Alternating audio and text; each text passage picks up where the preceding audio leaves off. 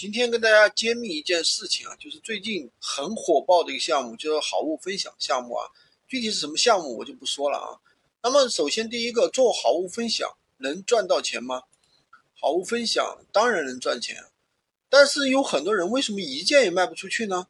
因为你做的好物分享啊，它根本就不是真正意义上的好物分享。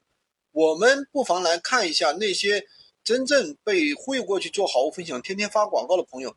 他们为什么一单也卖不掉？视频是搬运来的，文案是抄袭来的，没有内容，没有价值，然后呢是纯纯的广告。很多朋友会跳出来跟我杠，我看到别人这样拍，卖出了很多单，那你因为只看到了表面现象，看到只看出单量，你知道背后他是怎么操作的吗？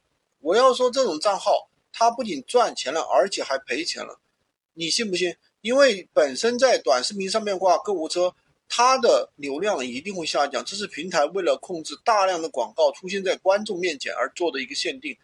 那么，为了获取更多的流量，很多人就会去买付费流量，而它的利润又不足以支撑这笔费用。那但这些人肯定不是傻子呀，其实他们是醉翁之意不在酒，他们要得到的就是这个看似很火爆的账号，然后呢，以这个账号为标杆，吸引新人去付费学习。给小白画一张永远也吃不到的饼，因而他们因为做这个账号赔掉了钱，可以从小白的学费中几十倍的赚回来。